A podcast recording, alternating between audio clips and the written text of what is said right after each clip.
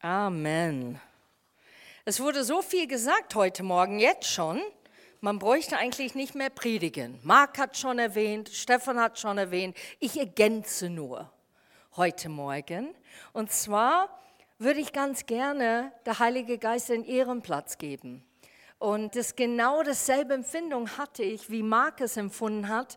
Sehr oft feiern wir groß Weihnachten, wir feiern groß Ostern. Naja, Pfingsten ist auch schön, da können wir wegfahren. Aber der Heilige Geist soll einen Ehrenplatz finden, weil er auch ein Teil des Gottheit ist.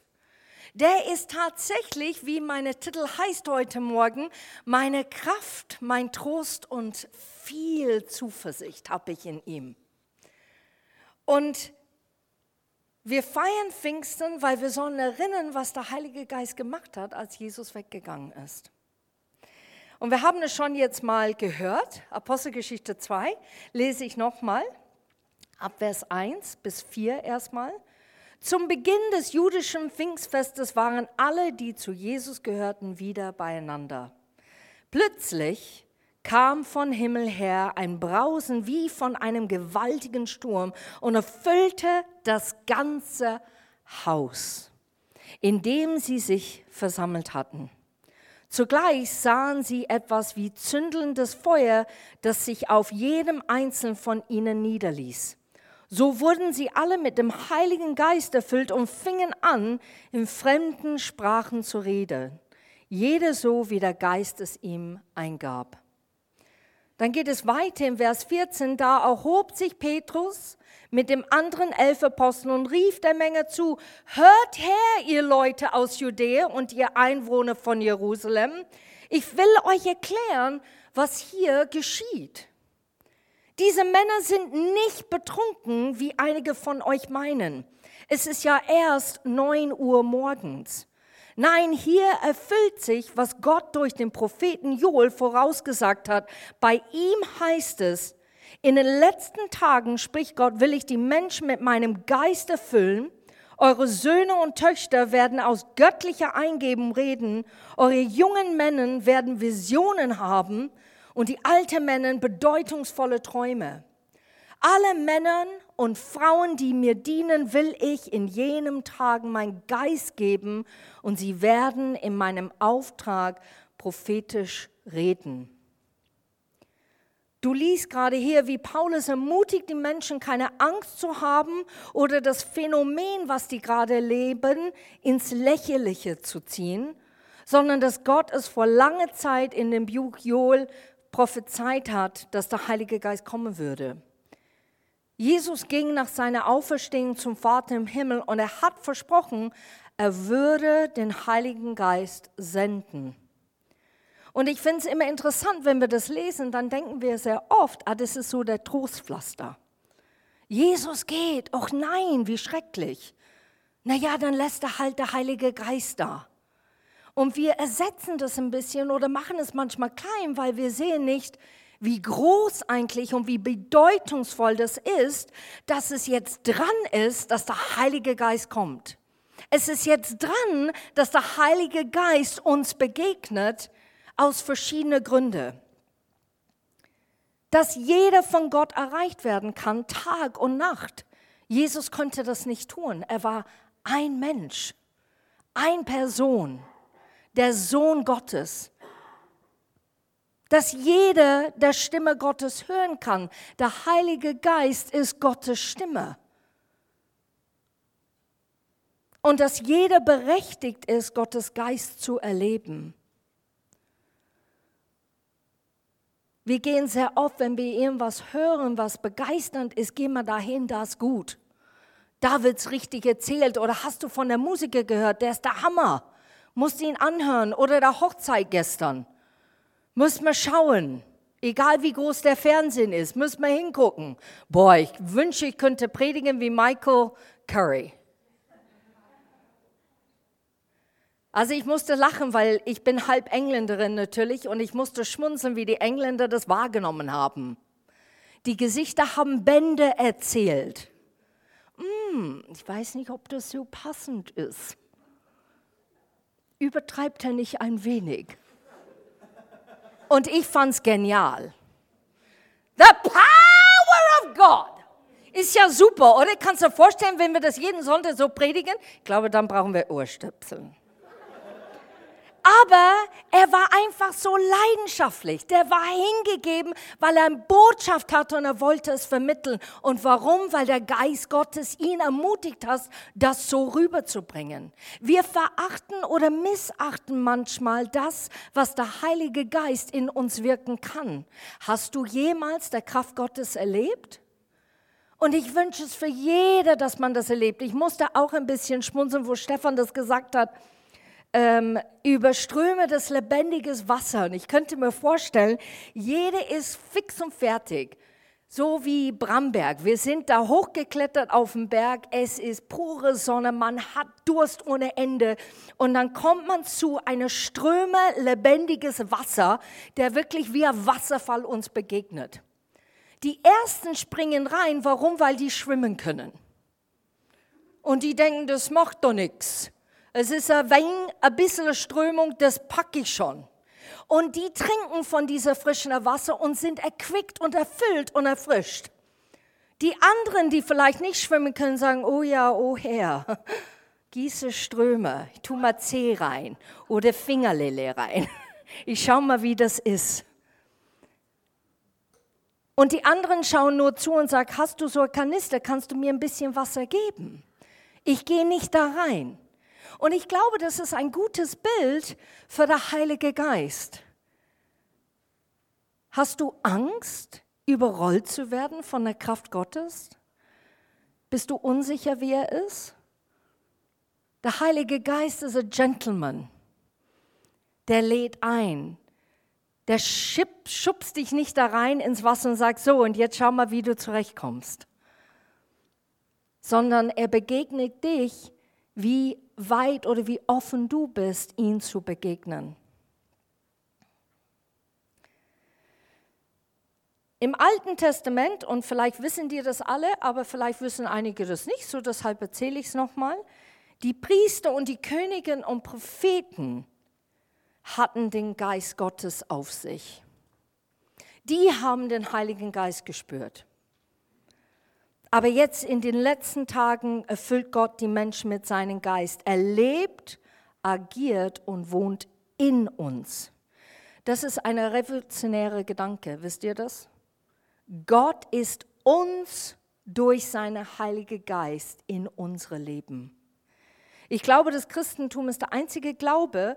Ich habe ein bisschen recherchiert und ich konnte irgendwas nicht finden. Ich habe über andere Religionen geschaut. Viele sagen, in andere Religionen, Religionen, ich bin Gott. Oder die sagen, ich muss auf eine Reise mich begeben, auf eine Ebene, damit ich göttlich wäre. Aber Christentum sagt was ganz anderes.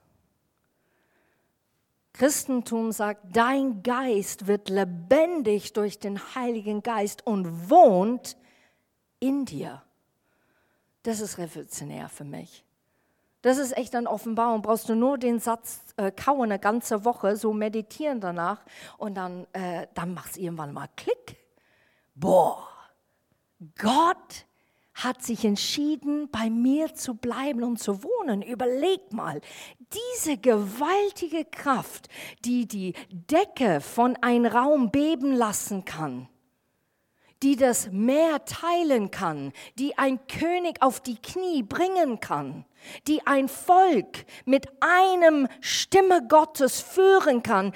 Dieser Geist wohnt in mir.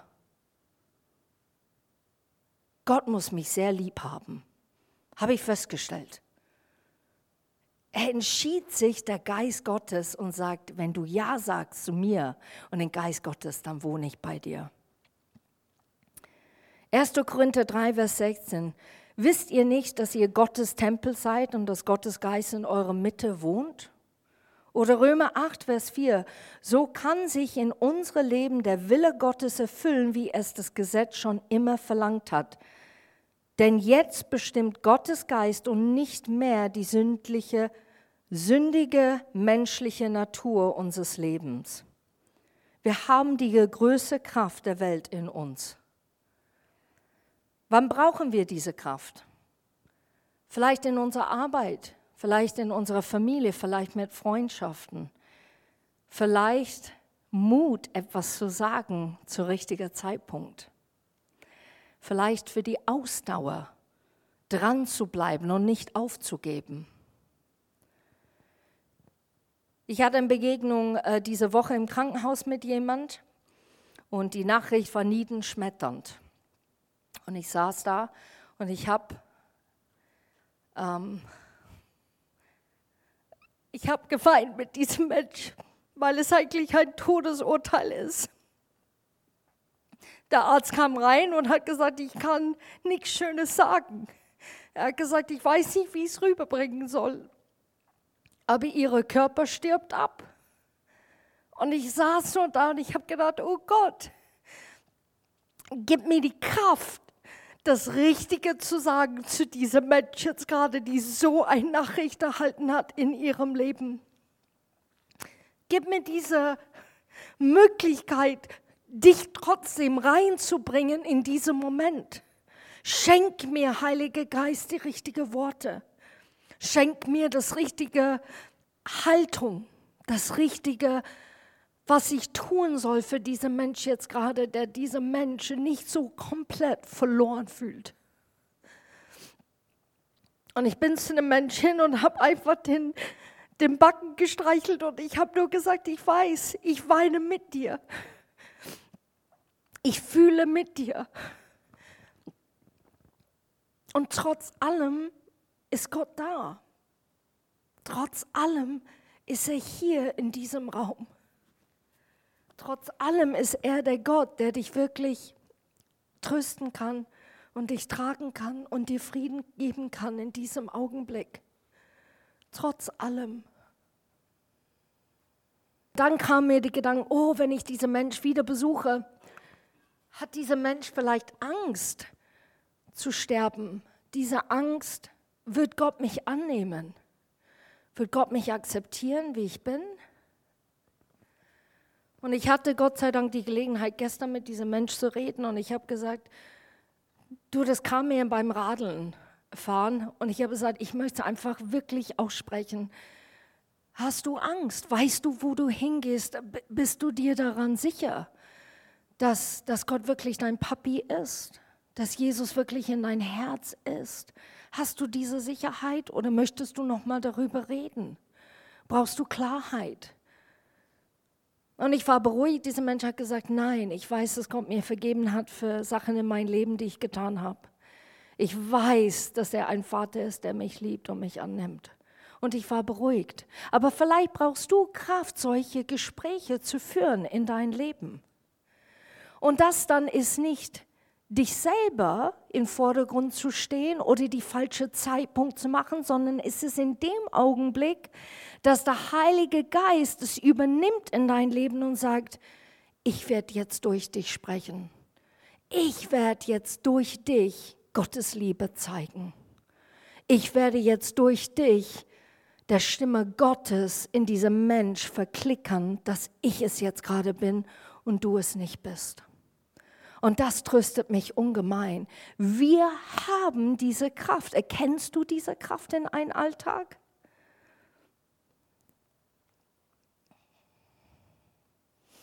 Erste Johannes 4, Vers 4, denn Gott, der in euch wirkt, ist stärker als der Teufel, von dem die Welt beherrscht wird. So, jetzt kommt's. Bitte stell dir bildlich vor, dass plötzlich in einen Raum, der du dich betrittst, kommt der stärkste Mensch der Welt auf dich zu. Wir sehen hier ein Muskelpaket, ein Mann mit einem T-Shirt, der sagt Superman. Und du siehst jeder, eigentlich nicht nur Venen, sondern auch die Muskeln siehst du in dieser Armen. Der hat sehr, sehr viel Kraft. Und dieser Mensch kommt auf dich zu. Aber nicht nur er sondern zusätzlich kommt einer der mächtigsten Menschen, die momentan in der Welt ist, kommt auch auf dich zu. Und da habe ich ein Bild von Angela Merkel. Aber nicht nur das, das hätte gereicht. Der stärkste Mensch und jetzt eine von den, vielleicht eine mächtigste Mensch. Jetzt kommt aber der klugste Mensch auf dich zu. Und ich habe so ein Bild, wo dieser Mensch alles machen kann. Also er hat den Zeit im Griff, der hält eine Tasse Kaffee, er kann telefonieren, er kann WhatsAppen, er kann tatsächlich Entscheidungen treffen und sogar Ordner lesen, einfach um was es jetzt gerade geht. Vielfältig, Multitasking ohne Ende. Und die kommen auf dich zu und die sagen einen Satz. Ab heute werden wir dich nicht von deiner Seite weichen und wir werden alles erledigen, das du benötigst. Wie würde es dir dabei gehen? Also ich persönlich würde mich riesig freuen. Super, fangen wir an. Die Sache ist nur, wenn wir diese Bilder natürlich schauen und denken im Menschenswesen, wir haben das alles schon. Wir haben den Heiligen Geist. Der stärkste, der klugste, der fähige, der einfühlsamste, die Sachen erledigen können, das ist der Heilige Geist.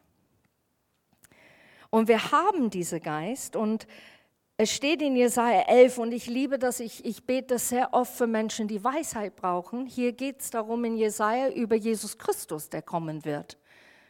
Aber ich ziehe das für mich auch an. Der Geist des Herrn wird auf ihn ruhen, der Geist der Weisheit und der Einsicht, der Geist des Rates und der Kraft, der Geist der Erkenntnis und der Ehrfurcht vor dem Herrn dieser Mann wird dem Herrn von ganzem Herzen achten und ehren.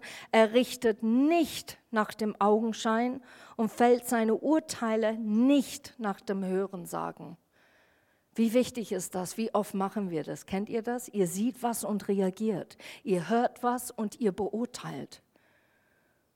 Ich möchte uns ermutigen in Leib Christi, dass wir lernen, nicht zu beurteilen von nur einer Geschichte, das wir manchmal hören sondern dass wir offen sind, wirklich zu sehen, was der Geist Gottes sagen möchte in manchen Umständen, in manchen Momenten mit manchen Menschen. Dieser selbe Geist, der auf Jesus ruhte, lebt in uns. Er steht uns zur Verfügung. Aber das sind zwei Glaubensschritte, die wir machen müssen, das wirklich zu erleben. Das erste ist an Jesus glauben und glauben, dass er das, was er angefangen hat in deinem Leben, auch zustande bringen wird. Und das Zweite, und den Heiligen Geist in dein Leben einzuladen und zu wirken. Erlauben, dass der Heilige Geist Freiraum in dir hat. Der Heilige Geist ist eine wunderbare Persönlichkeit. Und jetzt komme ich weg von Kraft. Jetzt haben wir genügend von den Kraft gehört. Jetzt werden wir von den Trost gehört. Und da wurde es aus heute Morgen erzählt, er ist unser Tröster. Hast du Trost gebraucht diese Woche? Ich habe Trost gebraucht diese Woche. Habe ich es empfangen? Ja, ich habe es empfangen. Ich habe es durch lieben Menschen empfangen, aber ich habe auch Trost empfangen durch Gebet, durch Zeit mit Gott zu nehmen.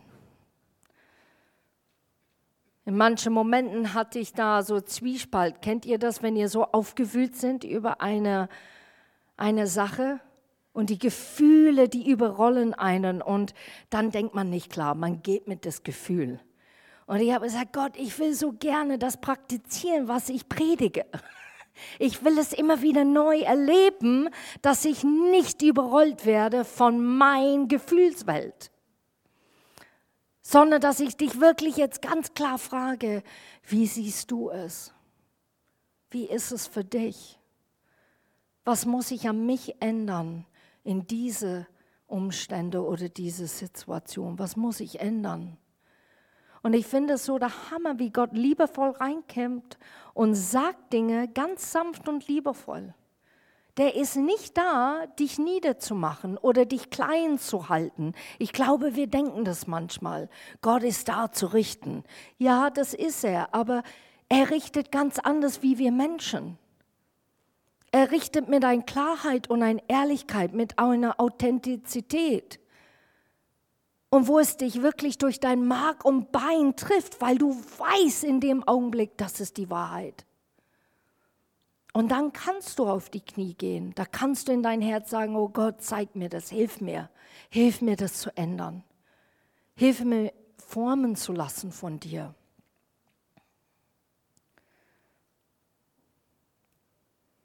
Vielleicht brauchst du Trost, weil du dich sehr allein fühlst momentan. Oder vielleicht brauchst du Trost, weil Leute über dich reden.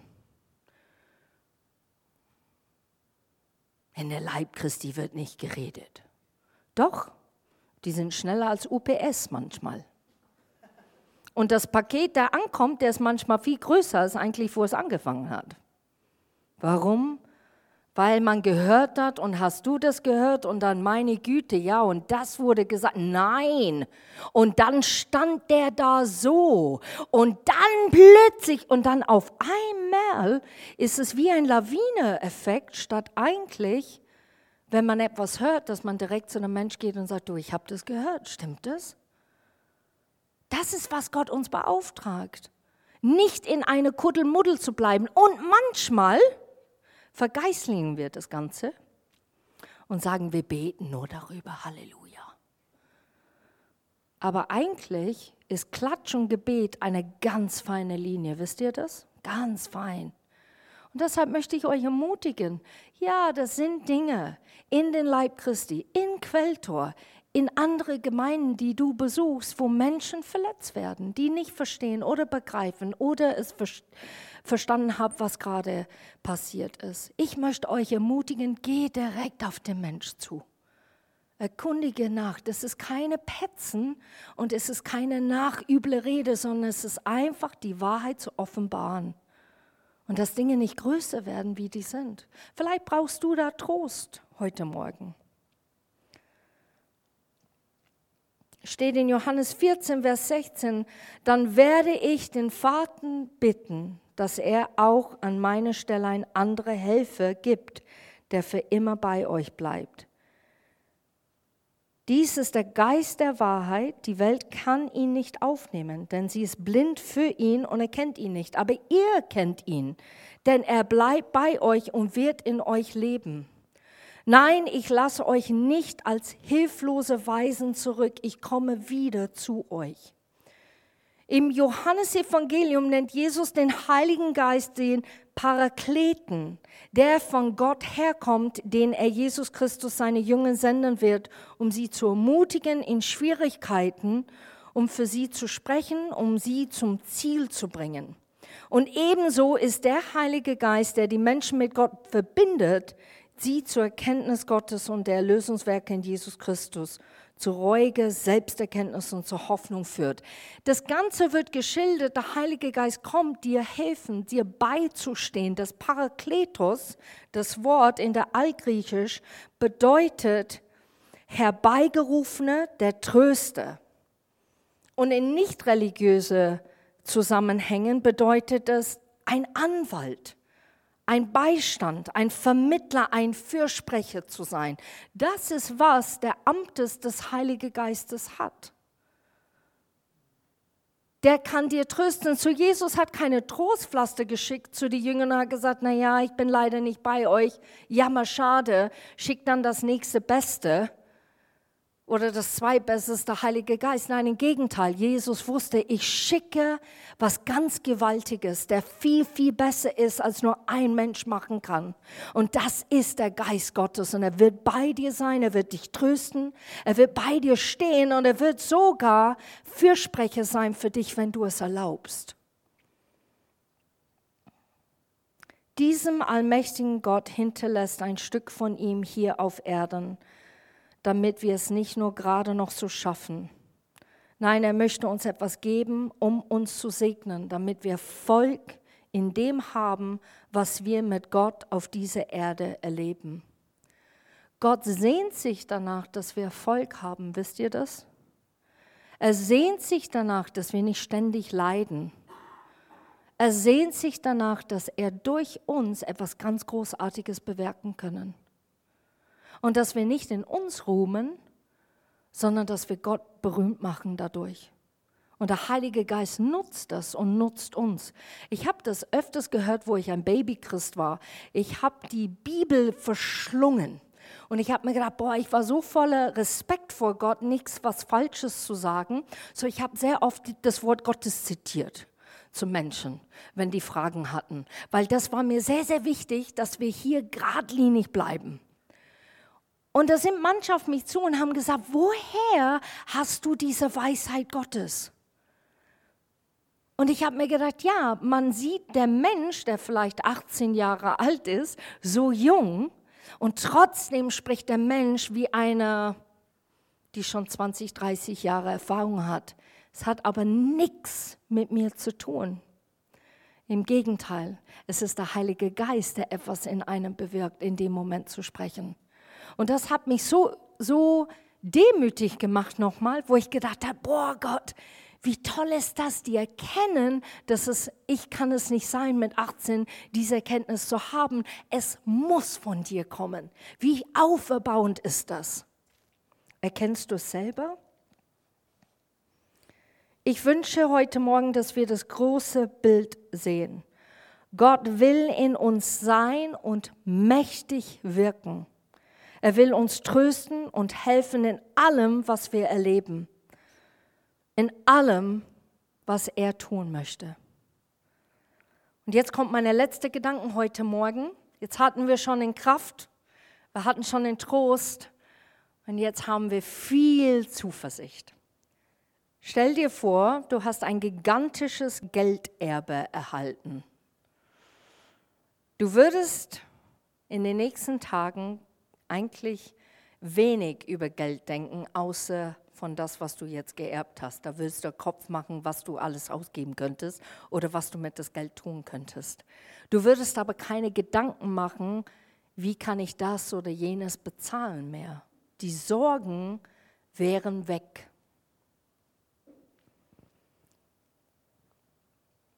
Ähnlich sehe ich die Verheißung des Heiligen Geistes. In ihm ist uns Kraft, Trost und Zuversicht geschenkt. Es liegt an uns, sie da nicht auszustrecken und sozusagen auf gut bayerisch anzuzapfen. O zapft es. Und es ist wirklich so.